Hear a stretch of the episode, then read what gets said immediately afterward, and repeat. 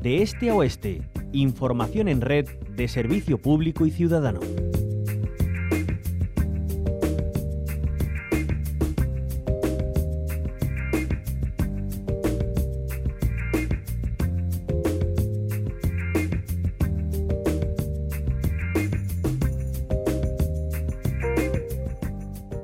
El Consejo de Participación de Doñana reunía en la tarde de este lunes, eh, se reunía para analizar el acuerdo entre la Junta de Andalucía y el Gobierno Central. El objetivo principal de esta reunión era analizar de forma pormenorizada todas las aportaciones eh, ciudadanas y alegaciones efectuadas a dicho acuerdo, al acuerdo por Doñana pactado con el Ministerio para la Transición Ecológica una vez que este viernes pasado finalizara su plazo de exposición pública. Pero el encuentro llegó, comenzó con una mala noticia previa. Doñana está excluida ya de la lista verde mundial por su mala gestión. Parece que es solamente una suspensión, pero de momento eh, queda fuera de esa lista verde. El presidente de la Junta, Juanma Moreno, manifestaba este lunes que su gobierno no tiene noticia de dicha salida del Parque de Doñana de la lista verde de la Unión Internacional para la Conservación de la Naturaleza por la mala gestión. Sí que ponía en valor el pacto alcanzado con el gobierno central. Escuchamos. Doñana ha conseguido, gracias al esfuerzo colectivo y al diálogo de todos, ha conseguido yo creo que un gran pacto y de a través de ese pacto vamos a lograr que Doñana siga creciendo en materia de reputación eh, medioambiental, en materia de reputación de conservación y vamos a hacer todos un esfuerzo, las administraciones competentes, Estado y Comunidad Autónoma, para, para que Doñana brille con luz propia. Por tanto, ¿Les han notificado la expulsión de esa lista? Nosotros no, no tenemos noticia, ahora mismo no tenemos noticia de eso. Y sigue Doñana dando de qué hablar con noticias como la autorización hoy por el Consejo de Gobierno eh, del gasto para comprar la finca Beta La Palma. Hablamos de todo ello, lo hacemos con Juan Romero, el ex portavoz de Ecologistas en Acción en el Consejo de Participación de Doñana, también portavoz de la plataforma Salvemos Doñana. Bienvenido a la Onda Local Andalucía. Muchas gracias, buenos días. Bueno, Juan Romero, desde ayer Doñana lleva tiempo y es siempre noticia de interés, eh, pero bueno, eh, amanecíamos este lunes con esa suspensión de, Doñana de la lista eh, verde mundial. Eh, ¿Cómo lo califican desde Ecologistas en Acción? Imaginamos que negativamente. Y, es realmente así que el gobierno de la Junta de Andalucía no se le haya comunicado aún esa suspensión? En primer lugar, nosotros la noticia, pues evidentemente, eh, una noticia muy negativa para Doñana, para el prestigio de Doñana. Y después nosotros tenemos que añadir que no hay transparencia, no hay un juego limpio, porque no compartimos en absoluto que el parque y que la Junta se enterase eh, a primeros de diciembre. Hemos podido saber, además lo podemos consultar en la página web que tiene la Unión Internacional para la Conservación de la Naturaleza. Su propio director ha hecho unas declaraciones ya públicas y esto lo comunicaron el 30 de junio del 2022. Se lo habían comunicado a la Junta de Andalucía y al Parque eh, a primeros de agosto. Y ocho meses, es decir, exactamente en marzo del 2023, vuelven a activar la ley aquella de los regadíos, que tantos dolores de cabeza nos ha dado. Por consiguiente, ¿quién es el que está guardándose la carta en la manga? Pues no lo sabemos. Ayer, la verdad, eh, fue un, eh, un espectáculo en el sentido de no ser lo suficientemente contundente cuando lo que nos estamos jugando es el prestigio de Doñana, la mala gestión de Doñana y sobre todo es esa explosión de desorden que ha existido en Doñana durante años y ese incumplimiento sistemático de las leyes que protegen Doñana, pues nos están dando pues precisamente estos resultados. Y verás, no es el primer aviso, porque la Unión Internacional nos ha metido en la lista verde, que esto es, en definitiva, una pérdida de prestigio. Pero es que en el 2021 el Tribunal de Justicia de la Unión Europea nos ha condenado. Y es que la UNESCO, en breve, casi seguro, con toda probabilidad, nos va a retirar eh, de la lista de patrimonio de la humanidad. ¿Qué cosas estamos haciendo mal? Pues en primer lugar, dejar hacer, no ponerse de acuerdo absolutamente las administraciones competentes, volvernos a todo el mundo loco y lo que menos hacemos es proteger, mimar y sobre todo respetar la integridad de Doñana.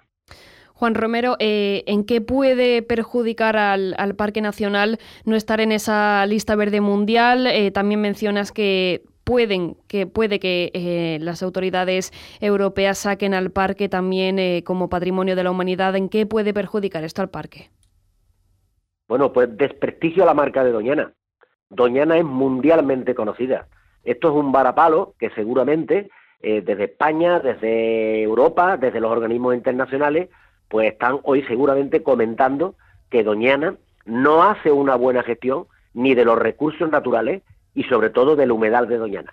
Entonces es una pérdida, sobre todo de la marca, de desprestigio, de lo mal que hacemos las cosas. Entonces eso es lo más importante. Esto no va a tener consecuencias posiblemente económicas, ninguna, pero sí que va a traer consecuencias económicas el hecho de no hacer las cosas bien porque no olvidemos que la Unión Europea nos ha condenado.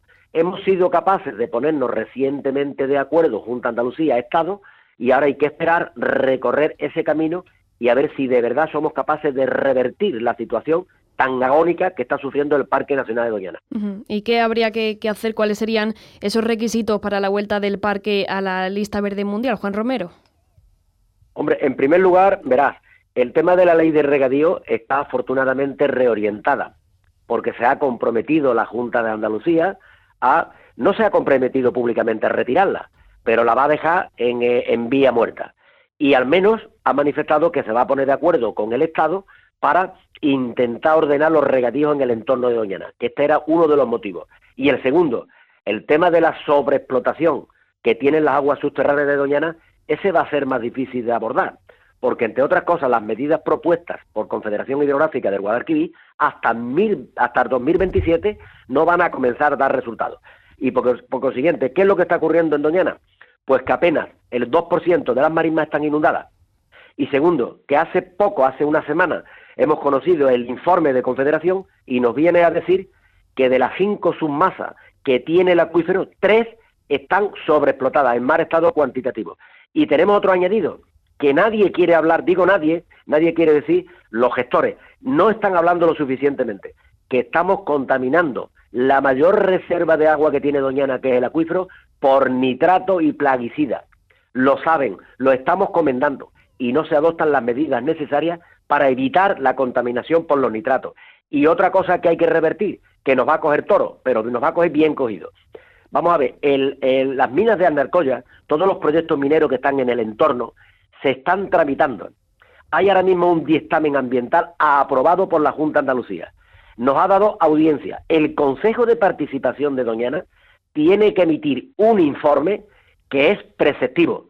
Y todavía el Consejo de Participación no ha dicho nada, cuando ya estamos a la espera de aprobar la autorización ambiental unificada. ¿Sabéis qué va a suponer eso? Pues nada más y nada menos que van a llevar una tubería 30 kilómetros de Andarcoya frente al estadio de la Cartuja van a hacer un vertido, un vertido inicial de 15 hectómetros cúbicos de aguas ácidas al río Guadalquivir, que manda tela. Y después, todos los años, durante 17 años, un vertido de unas 1.400, 1.500 metros cúbicos diarios al cauce del río Guadalquivir. Cuando el río Guadalquivir es Doñana, es zona de especial conservación. Entonces, ¿qué estamos haciendo más? Pues anticiparnos y poner un poco una serie de una serie de blindajes en el exterior de Doñana, porque es cierto que lo que es el espacio protegido está relativamente bien conservado. Somos todos culpables de la gestión, en definitiva, pero el entorno de Doñana es un caos, una explosión de desorden y es donde sistemáticamente durante años se han estado incumpliendo las leyes que protegen a Doñana y los diferentes planes de ordenación. Eh, Juan, eh, eso que nos comenta del vertido eh, agua de Alquivir, una vez que se, se abra la mina de Arnalcoya, ¿no habrá un control de aguas, de, de ese agua que se vierte? ¿No deberá llegar ya lo suficientemente depurada al río eh, para que bueno no, no haya lo que nos está contando, ¿no? esa contaminación del Guadalquivir, que al fin y al cabo es lo que nutre Doñana? Bueno, eh, teóricamente, y lo diría, vamos, lo diría eh, con mayúsculas, estaría bueno que hicieran un vertido de agua contaminada. Pero el problema es que no hay absolutamente ninguna mina que sea sostenible. Y la siguiente pregunta, ¿sabéis a nuestro entender qué es lo que debería de hacer las minas? Vertido cero y reutilización de las aguas. Si el gran reto es la carencia, la falta de agua de ese recurso, habría que obligarlos a que reutilizaran las aguas y jamás hacer ningún tipo de vertido. ¿Por qué? Porque tenemos precedentes eh, Agua Blanca, que está también en la cuenca de la Ribera de Cala, una cuenca tributaria al río Guadalquivir, desde que se abrieron las minas de Agua Blanca y se cerraron, todos los peces, todos los microorganismos han desaparecido de la cuenca y evidentemente hacían vertidos autorizados y legales dentro de los parámetros físico-químicos. Eso es inaceptable, incompatible con la preservación del río Guadalquivir, sobre todo porque hay unos organismos que son muy sensibles a la contaminación y sobre todo porque el río Guadalquivir, lo recordemos, hay actividades agrícolas, los arrozales y sobre todo las pesquerías del Golfo de Cádiz. ¿Qué estamos haciendo? Estamos haciendo apostar por una industria minera que no es sostenible en detrimento de la conservación del Guadalquivir y de otras actividades económicas. Esto habría que pensarlo y sobre todo pues evitarlo en la medida de lo posible. Eh, Juan, ayer se reunió el, Consejo, imaginamos que todos estos temas estuvieron encima de la mesa, se recogieron las aportaciones ciudadanas a ese acuerdo Junta-Estado. ¿Cuál fue, eh, eh, por un lado, la valoración global del Consejo sobre, sobre ese acuerdo y cree que este acuerdo, junto con la compra, que además hoy se aprueba el gasto en Consejo de Gobierno de Beta de la Palma, puede reconducir un poco el futuro de Doñana para que eh, volvamos a estar en, esas listas internacionales? Eh, mm, nosotros decimos que esperanza hay y tenemos que tener esperanza, porque si no tenemos esperanza, la verdad, la situación de Doñana es una, una situación que está ya en el borde del precipicio, muy cerca del colapso pero Doñana tiene posibilidades y hay esperanzas para recuperarla. La finca de Betalapalma es una buena opción. Hay que recordar que Betalapalma ya formaba parte de, Doñana, porque era parque natural, era preparque anterior a, la ley de, espacio protegido andaluza, y Betalapalma ahora mismo es una garantía, un seguro de vida para toda la bifauna. Ahora mismo eh, toda la bifauna de Doñana está en Betalapalma y en unas pequeñas parcelas de arrozales y en Atolanco, que es una zona donde han cultivado arroz. En Doñana, espacio protegido, salvo delante del rocío, que hay una poquita agua, que ese agua procede de la depuradora y del retorno del regadío, Doñana está seca, lo que es la marisma parece un secarrar completo. Entonces esto es un seguro de vida.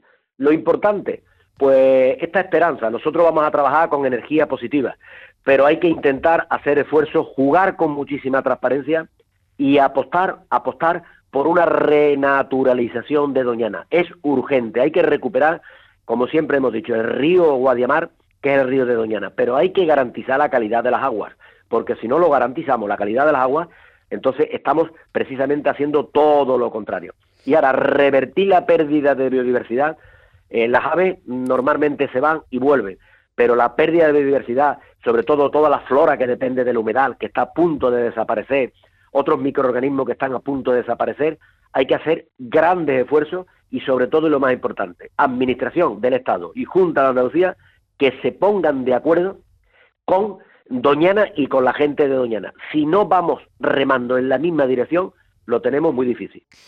Pues eh, seguiremos eh, remando en la medida de nuestras posibilidades, eh, recogiendo voces y bueno, valorando todo lo que ocurre, cada paso que se dé. Esperemos que podamos seguir dando buenas noticias de aquí en adelante y no pues esas salidas y esa, esa controversia y siempre polémica que hay alrededor de Doñana, pero todo encaminado, como no, a la protección de, este patrimonio que es de todo. Juan Romero, portavoz de Ecologistas en Acción en el Consejo de Participación de Doñana, portavoz también de Salvemos Doñana. Muchísimas gracias, como siempre, por atendernos y, bueno, por el trabajo que hacen. Muchísimas gracias a ustedes por esta oportunidad.